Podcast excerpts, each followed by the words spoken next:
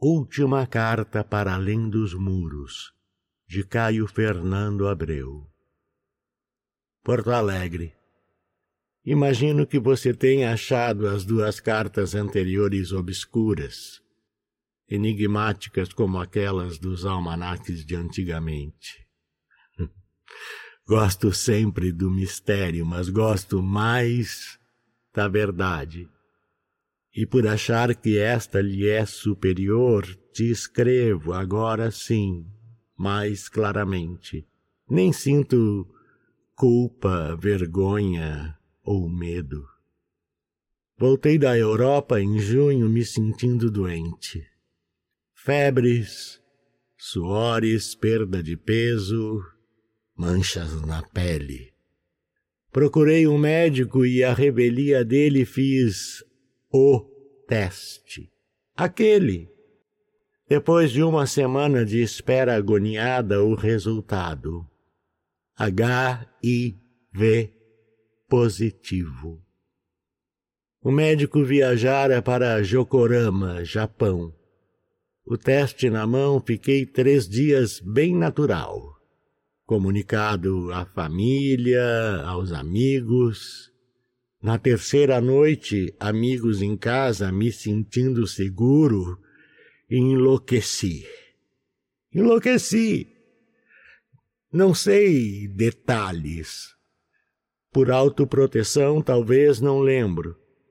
Fui levado para o pronto-socorro do Hospital Emílio Ribas com suspeita de um tumor no cérebro.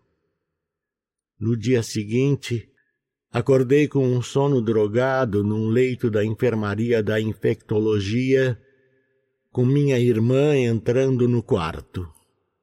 Depois foram vinte e sete dias habitados por sustos e anjos, médicos, enfermeiras, amigos, família, sem falar nos próprios. E uma corrente tão forte de amor e energia que amor e energia brotaram de dentro de mim até tornarem-se uma coisa só. O de dentro e o de fora unidos em pura fé. A vida me dava pena e eu não sabia que o corpo, meu irmão burro, dizia São Francisco de Assis, podia ser tão frágil e sentir tanta dor. Certas manhãs chorei olhando através da janela os muros brancos do cemitério no outro lado da rua. Mas à noite, quando os neons acendiam de um certo ângulo, a doutora Arnaldo parecia o Boulevard Voltaire, em Paris, onde vive um anjo sufista que vela por mim. Tudo parecia em ordem, então sem rancor nem revolta, só aquela imensa pena de coisa vida dentro e fora das janelas, bela e fugaz, feito as borboletas que duram só um dia depois do casulo. Pois há um casulo rompendo-se lento, casca seca abandonada após o vôo do Ícaro perseguindo Apolo. E a queda? Aceito todo dia. Conto para você porque não sei ser senão pessoal, impudico, e sendo assim preciso te dizer. Mudei, embora continue o mesmo. Sei que você compreende. Sei também que para os outros esse vírus de science fiction só dá em gente maldita.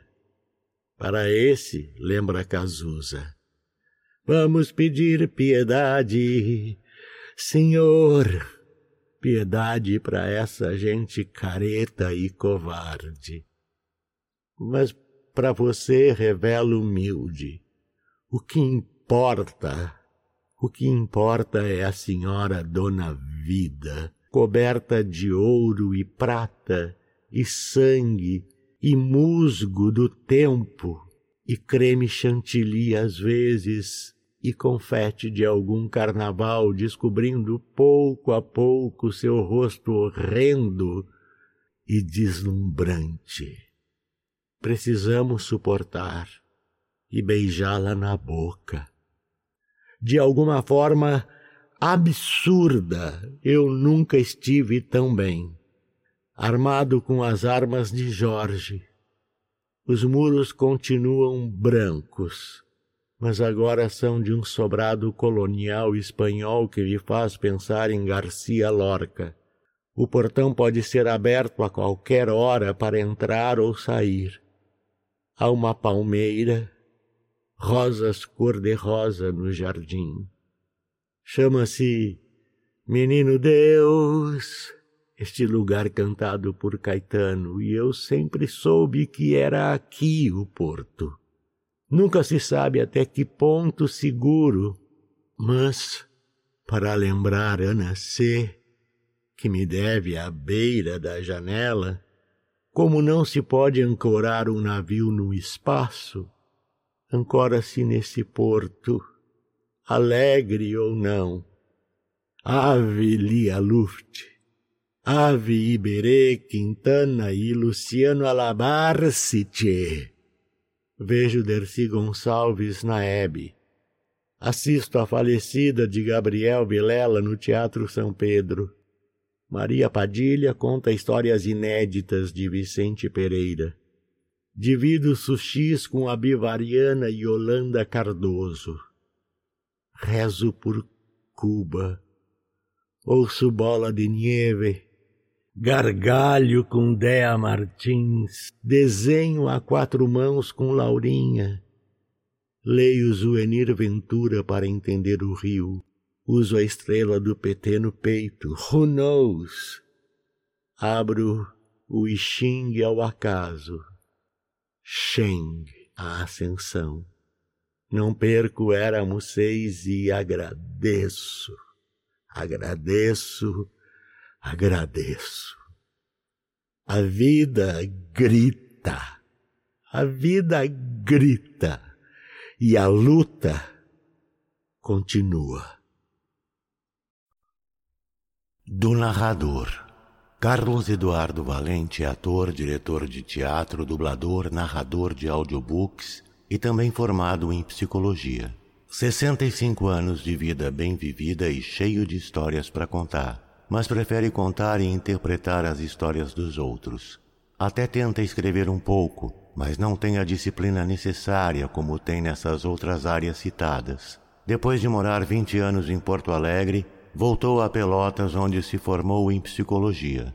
Morou em São Paulo um bom tempo e agora mora em Florianópolis, para onde voltou depois de 13 anos longe da ilha. Sempre na batalha por novos desafios. Também brinca com fotografia e edição de vídeos, porque viver é bom demais. Contato carlão50 gmail.com